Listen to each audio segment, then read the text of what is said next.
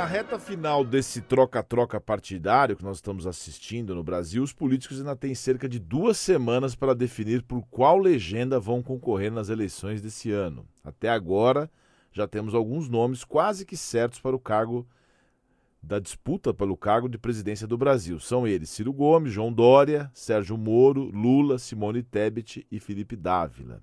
As federações partidárias também já estão a todo vapor. Por enquanto, estamos de olho na união do PT, PCdoB e PV, o Rede e o PSOL e também o PSDB e o Cidadania. Em meio a tudo isso, guerra, aumento dos combustíveis, crise de fertilizantes, censura de filme, ou seja, é muita coisa, por isso que a gente chamou, a gente chamou aqui para o programa hoje o professor de ciência política da FGV de São Paulo, Cláudio Gonçalves Couto. Muito obrigado, professor, por aceitar o nosso convite. Bom dia. Opa, bom dia, Sergei. É um prazer estar aqui com você. Professor, esse ano a, a grande expectativa está, ela repousa sobre as federações ou não? Isso não vai impactar tanto nesse cenário político? Olha, Sergei, não creio que vai impactar tanto assim. É claro que as federações são importantes para o processo eleitoral, são sobretudo para a organização dos próprios partidos, para tudo aquilo que diz respeito à oferta de candidaturas, já que, uma vez constituída uma federação, ela tem que ter um único candidato num determinado lugar, se for uma eleição para governador no estado, se for mais à frente, né, uma eleição municipal no município, eleição para prefeito, e hoje mesmo na, na eleição presidencial, é, partidos que compõem uma federação só podem apresentar um único candidato a presidente. Então, claro que ela afeta esse processo. Mas eu acho pouco provável que o eleitorado tome as suas decisões olhando com muita atenção para as federações. Elas são mais importantes para os partidos em termos de organização, e aí, claro, com esse reflexo na oferta de candidaturas, do que propriamente para a escolha eleitoral. Eu perguntei isso porque na semana passada o PSB desistiu da federação com o PT. Enquanto isso, o PSOL estuda um possível apoio para a candidatura de Lula. Essa, esse segmento, digamos assim, da esquerda que está tentando se unir para concorrer contra Bolsonaro pode ser vitorioso independente da federação, é isso? Ah, eu creio que sim. Eu acho que isso, isso é mais importante para os partidos pequenos, né? PV e PCdoB, que são partidos menores, que poderiam ter dificuldades de sobreviver num cenário em que eles, porventura, uh, tivessem que concorrer sozinhos eles se beneficiam da federação. Federação acaba surgindo aí, de certa forma, como um substituto da coligação eleitoral para eleições proporcionais. Eleição de deputado, tanto federal, T e PSB formassem uma federação, porque são partidos que, como conseguem andar com as próprias pernas e têm interesses, muitas vezes, regionais, que competem entre si, veja o caso de São Paulo, que há uma candidatura possível do Fernando Haddad do PT, é muito provável até, e outra do Márcio França, que também vai se desenhando cada vez como mais provável, um pelo PT outro pelo PSB.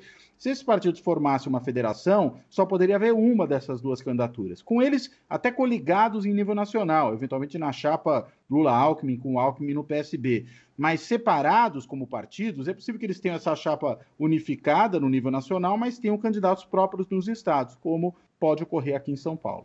Eu já vou te perguntar de São Paulo, mas eu quero exaurir aqui um pouquinho a presidência da República. Uhum. Essas conversas à terceira via, que, segundo o Estado de São Paulo hoje, avançam sem Moro e ligam sinal de alerta entre os aliados, como é que, como é que na sua avaliação, essa terceira via ainda, ela tem gente que fala, por exemplo, a, a Tabata Amaral disse, ah, eu queria uma terceira via, mas como ela não se viabilizou, vou apoiar o Lula. Como é que você vê isso? Olha, eu acho que a terceira via tem uma série de dificuldades aí para se concretizar. Primeiro, com relação ao Moro, né? Por que, que ele está sendo deixado de lado pelos demais? Porque fica muito claro, né, a cada dia que passa, pelas manifestações públicas do Moro, pelo próprio comportamento dele como candidato, que se trata de um amador na política. E política, goste-se ou não disso, é uma coisa feita por profissionais. E o amador, claro, em qualquer atividade humana, né, o amador leva desvantagem em relação ao profissional.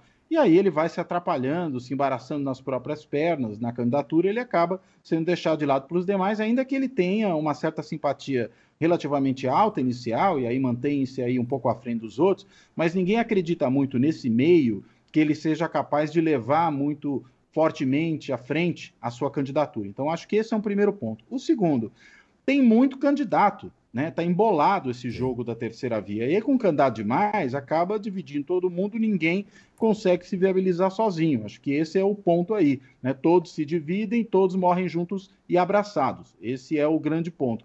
E mais do que isso, apesar de haver uma demanda clara por algo que a gente possa chamar de uma terceira via, ou seja, nem os dois, nenhum dos dois candidatos que hoje polarizam a disputa com mais intenção de voto, Lula à esquerda, Bolsonaro na extrema direita. É, essa, esses candidatos de terceira via, desde a centro-esquerda do Ciro até a, a, a, direita representada pelo Moro, a direita mais dura, né, nenhum deles consegue empolgar de fato o eleitorado. Tem demanda, mas não tem uma oferta que satisfaça essa demanda. E aí ficam essas intenções de votos baixinhas, né, que a gente tem visto até agora. Mas então, professor, a, a eleição é diferente dessa, dessa fase anterior. A gente já teve casos, por exemplo, o próprio João Dória ganhou em São Paulo aqui, começando com 2% nas pesquisas para prefeito. É difícil furar esse bloqueio político que está instaurado e o próprio partido, né? Por exemplo, alguém pode imaginar que não seja o Lula candidato do PT? Vai surgir uma nova liderança?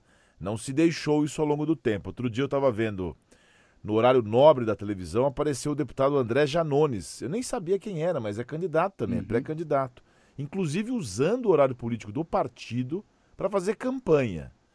Primeiro, eu pergunto para você: pode uma coisa dessa, usar o horário do partido para aparecer eu sou o fulano de tal, como se fosse horário político? E segundo, na sua visão, ainda o João Dória pode emplacar, que é o nome que ainda é muito falado? Vamos lá. Primeiro, os Janones, né? Uh, e essa questão aí do uso do horário partidário. Uh, teoricamente, não se pode se apresentar como candidato de fato na, na, na propaganda partidária. A gente não está falando da propaganda eleitoral, é a propaganda do partido como uma organização. Não pode, teoricamente. Né? Agora, o te... entre o teoricamente e o praticamente, vai uma certa distância. E por quê? Porque, a rigor, ele não pede voto, ele se apresenta, diz quem é, mas todo mundo sabe que ele é o candidato presidencial do partido e todos os partidos acabam fazendo isso. Então, você não tem configurado uma situação eh, de, digamos, um desrespeito explícito à lei, ou, ou, ou um desrespeito muito formalizado à lei que proíbe campanha nesse horário e proíbe campanha antes da hora mas são pré-candidaturas e ao longo dos últimos anos, tanto a legislação como a própria justiça eleitoral tem sido cada vez menos dura em relação a isso. Por quê? Porque também reconhece que é um pouco irrealista todo mundo fingir que certas lideranças não são candidatas, né, que elas não estão ali para disputar uma eleição e que tem que fingir que não estão, eh, na realidade, já querendo aparecer em momentos como esse. Então, de certa forma, é, esse cinismo né, que sempre houve nesse uso da propaganda partidária, ele está cedendo espaço a um certo, eu diria, realismo. Né? Ou seja, desde que não peça explicitamente voto, tipo, votem em mim, né, é, é, permitido esse tipo de coisa. Acho é, é um ponto. É, bem, bem apontado, é um cinismo. Aliás, o próprio Sim. Ciro Gomes, pré-candidato, também usou horário político outro dia, que não é horário político é, da eleição, mas é horário partidário também Exato. fazendo menção ao Brasil, precisa ser uma águia. E ele põe, pega uma águia, põe a águia no braço, um negócio até bem produzido, né, professor? Exato, né? Enfim, não tem muito jeito, né? É, é, é eu diria, é, é, é pouco realista, é ingênuo demais achar que a política não poderia funcionar assim no processo pré-eleitoral. Não há uma única democracia no mundo que não seja assim. Você não pode, vamos dizer, fazer comício, você não pode criar material de divulgação do candidato com cartaz, com santinho, coisas do tipo. Agora, é, os candidatos estão percorrendo o país, dando entrevista, todo mundo sabe que eles são os candidatos de seus partidos. Então, eu acho que é um pouco isso que tem acontecido. Eu falei do Agora, João Dória. Eu falei do João Dória, mas eu queria misturar aqui também. Tem o Ciro claro. Gomes, Sérgio Moro, você já citou, e tem a Simone sim, sim, Tebet, sim. o Felipe é. Dávila. Na sua avaliação, é. quem desses que ainda. ainda O Ciro Gomes está meio estabilizado também. Eu queria saber, a gente vai conseguir sair dessa, dessa, dessa polaridade, Lula e Bolsonaro ou não? Eu, sinceramente, não acho que vá sair. Eu acho que a, a disputa é essa. Essa é a disputa que está posta e, digamos, por, por algumas razões. Primeiro, você mencionou aí o fato de que o, o Dória, quando foi candidato a prefeito, começou lá embaixo e foi subindo. Mas havia dois elementos diferentes naquela eleição em relação a essa. Primeiro, Dória era ainda uma novidade, um cara muito desconhecido, então ele tinha espaço para crescer. Hoje ele já é sobejamente conhecido do eleitorado, ninguém vai conhecer Dória a partir de agora, já sabe quem ele é. E segundo, aquele era um momento, 2016, assim como 2018 foi até mais, muito propício ao surgimento dos chamados outsiders, ou daqueles que se vendiam como sendo outsiders, candidatos que seriam, olha, uh, diriam o seguinte: eu não sou político, eu sou gestor, que era até algo que o Dória dizia repetidamente, ou eu sou contra o sistema, como o Bolsonaro falava em 2018. Passou essa onda, essa onda passou 2020, eleição municipal. Já foi uma eleição em que o eleitorado voltou a, a, optar por candidatos mais tradicionais, de partidos tradicionais, e eles próprios políticos mais eh, tradicionais, mais experientes, políticos profissionais conhecidos. E eu diria que essa eleição também tende a ser uma eleição pautada por isso. Então, quem já é conhecido e não cresceu até agora, acho pouco provável que cresça daqui para frente. Um não conhecido, como é, por exemplo, o caso do Janones, até tem mais espaço para crescer, porque ninguém nem sabe quem ele é. Ou Eduardo Leite, quando a gente pensa na política em nível nacional, se ele de fato vier a ser candidato. Né? Esses aí podem ter um pouco mais de espaço. Mas, é, no caso do Janones, o efeito novidade poderia contar a seu favor, mas muita gente, se está olhando para políticos mais tradicionais, pode não se empolgar por ele. Precisa ver também se ele tem sex appeal, né? se ele tem um certo charme para obter o voto do eleitor. Vejamos se isso acontece. Ele é um, um fenômeno das redes sociais, mas não quer dizer que ele seja um fenômeno do processo eleitoral e outras eventuais candidaturas novas que venham a surgir, que se tornem conhecidas nacionalmente, precisam ver se elas vão também ter esse charme que o eleitor eh, deseja, né, quando ele quer votar numa candidatura. Charme eu traduzo eh, como não só personalidade, carisma, mas também, evidentemente, a percepção de que aquele candidato tem uma proposta, tem uma postura política que é melhor do que a das alternativas. Se o eleitorado não achar isso, fica com o tradicional. Às, 8, às 9 horas e 14 minutos, nós estamos ao vivo com Cláudio Gonçalves Couto, que é professor de Ciência Política da FGV em São Paulo. Professor, a, aproveitando aí que o cachorro deu um latido, né, que tô, nós estamos ouvindo aqui ao vivo, e hoje em dia as transmissões têm muito isso, né? Ah, vamos falar de São Paulo, um pouco aqui de São Paulo, do, do estado de São Paulo. O que, que o estado de São Paulo, a gente, como eleitor aqui do estado, podemos esperar dos candidatos? Qual que é o nome mais expressivo para a candidatura para governador? Bem, hoje, até bom você perguntar sobre isso, saiu uma pesquisa Quest, né, fresquinha sobre a eleição em São Paulo. É bom que fazia um certo tempo que não saiu uma pesquisa nova sobre a disputa em São Paulo. E essa que saiu hoje tem um cenário que mostra é, à frente o, o ex-prefeito da capital e ex-candidato a presidente Fernando Haddad, do PT.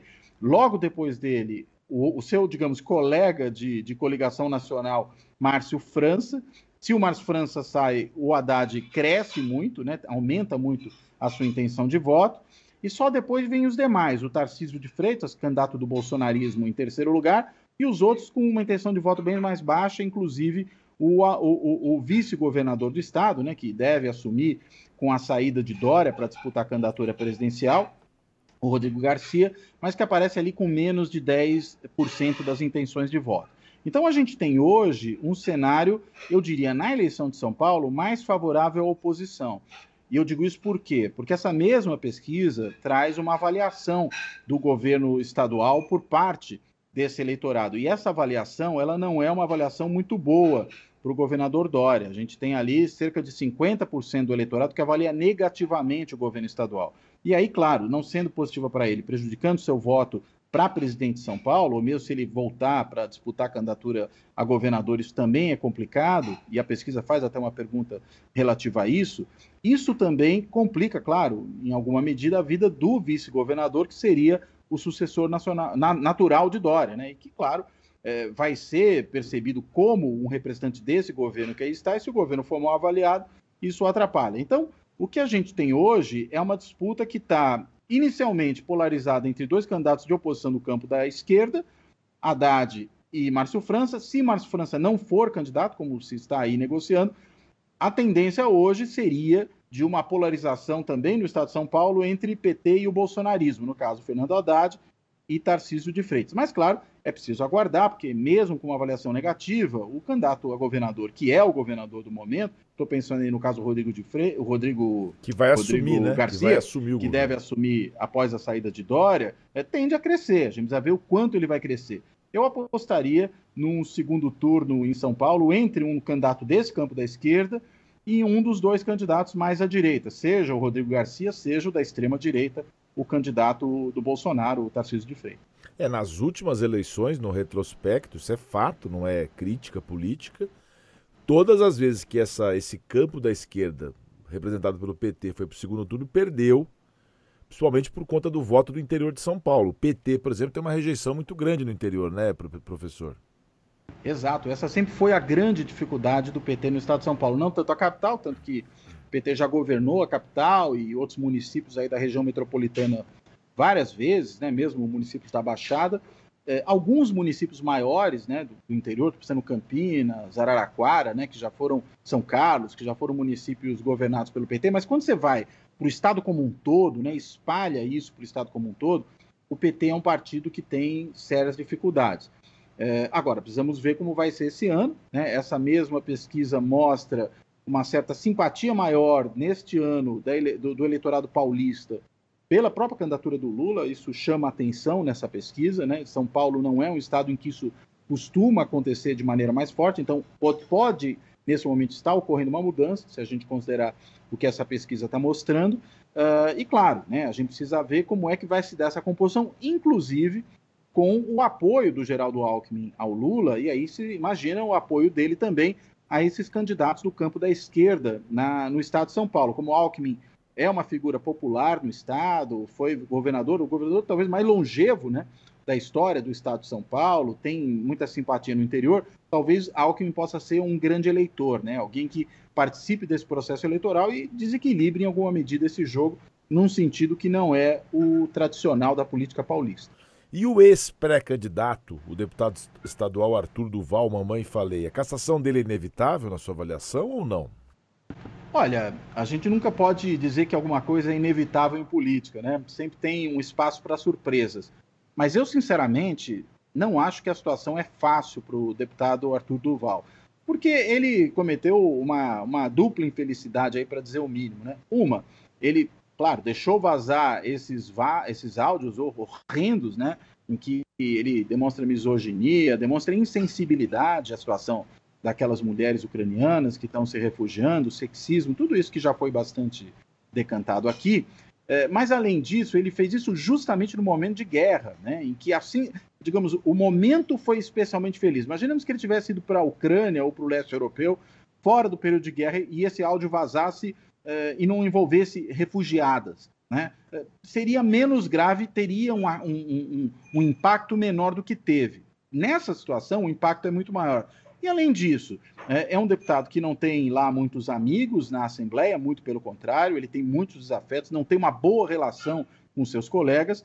É uma situação muito diferente daquele deputado Cury, né, que apalpou a deputada é, é, Isapena né, no, no, próprio, no plenário da, da Assembleia e ainda assim recebeu apenas uma suspensão, não foi é, cassado. E ele, e ele, é réu, né? O deputado Cury é réu numa ação pelo crime de importunação sexual, né? Exato, né? Ele pode talvez enfrentar na, no judiciário uma situação muito mais difícil do que aquela que ele enfrentou na Assembleia, mas o deputado Cury, ele tinha ali uma boa relação com seus colegas. Então, aliviaram para ele, a gente pode dizer isso sem menor dúvida. O Mamãe Falei, que não tem uma boa relação com seus colegas, é né, um político belicoso, até tem cena dele, se a gente procurar aí, vai achar uh, no púlpito da, da, Assembleia Legislativa chamando o deputado para briga, é, até fazendo aquela pose de boxeador, né, com os punhos é, armados ali para sair na pancada. Um deputado com esse perfil, né, que briga até e chama para briga até fisicamente seus colegas, dificilmente vai contar com a solidariedade deles num momento como esse. Professor, para a gente encerrar, a gente gostaria que a gente tivesse um debate programático no Brasil. Pelo menos dessa vez, talvez a gente tenha que aprender com o tempo. E talvez isso não ocorra. Recentemente nós tivemos essa medida imposta pelo governo federal no, na, em relação àquele filme, né, como se tornar o pior aluno da escola, e já estão falando que isso, é, além de censura, é para desviar o assunto da, do preço das, da gasolina, do gás. E quando começar o debate, a gente já sabe, as pessoas vão começar a falar: ah, o fulano é comunista. Você vê uma esperança que a gente consiga debater os temas nacionais importantes para o país ou a gente vai ficar nesse, nesse jogo de briga? Olha, é, o bolsonarismo se nutre disso, né? Então é de se esperar que efetivamente leve para a disputa esse tipo de discussão, né? A gente viu na eleição do 2018 toda aquela onda ali de notícias absurdas, de mamadeiras sexuais que teriam sido distribuídas em São Paulo, esse tipo de, de mentira né, que foi feita naquele momento. Então, esse tipo de baboseira, a tendência é que reapareça agora. Né? É, me parece que há sim um elemento aí de guerra cultural que serve para desviar um pouco a atenção de coisas mais importantes, como a inflação altíssima, particularmente o preço dos combustíveis, né, o desemprego que continua muito alto, enfim, uma série de problemas aí que afetam o governo, que são, num certo sentido, mais tangíveis, né, mais palpáveis. Mas o fato é, o bolsonarismo também se alimenta dessa guerra cultural como parte do seu modo de ser. Né? A gente viu aí ao longo de todo o tempo a forma como se trataram os artistas, como se tratou a área cultural de um modo geral, como se lidou com questões na área ambiental, ou seja, tudo isso aí é parte do programa bolsonarista. Então, essa tendência de censurar é, um filme, né, e fazer isso por uma forma absurda, né, porque não há, no, primeiro não há censura, né, nem por um juiz ela poderia ter sido decretada, quanto mais por uma portaria da Secretaria do Consumidor do Ministério da Justiça. Né? Então, enfim, eles ainda parecem imaginar que vivem no tempo da ditadura militar. Não, não tem o menor cabimento isso aí. É, é, o tipo da, da decisão de governo que se pode simplesmente ignorar de tão absurda que ela é, porque não há como ela ser depois aplicada, as multas que são ameaçadas. Mas é, se faz isso porque se tem mesmo esse viés autoritário, né, de censurar, de proibir, de tolher é, a manifestação alheia. E veja, isso independentemente da qualidade do que, que possa eventualmente ter ou deixar de ter esse filme do Danilo Gentili. Não creio que se trata lá de um filme muito bom, mas teve um efeito essa confusão toda. Ele virou, em poucos dias, o quarto filme mais assistido da Netflix ou seja, o chamado efeito Barbara Streisand, né? Quando alguém se incomoda com uma coisa e tenta impedir que essa coisa apareça, aí que ela vai aparecer mais mesmo. Né? E foi o que aconteceu com o filme aí do Danilo Gentili. Ah, mas eu, eu sou fã da Barbara Streisand, eu não sei que efeito é esse. Explica para nós. É porque uma vez ela tentou, é, por meio de uma ação judicial, evitar que é, fotos dela, que menções a ela aparecessem em público. E aí, claro que as coisas ah, tá. todas apareceram muito mais, as notícias circularam muito mais. Entendi. Foi isso que aconteceu. Então, sempre que alguém faz algo assim, é lembrado o caso da Barbara Streisand. Nada contra a Barbara Streisand, mas como às vezes é melhor você simplesmente não falar da coisa para que ela morra quieta. Conversamos ao vivo com o Cláudio Gonçalves Couto, professor de Ciência Política da FGV de São Paulo. Cláudio, obrigado por sua participação, viu? Um abração para você. Obrigado, CG. Sempre um prazer aí falar com você, com os ouvintes da Rádio Cultura.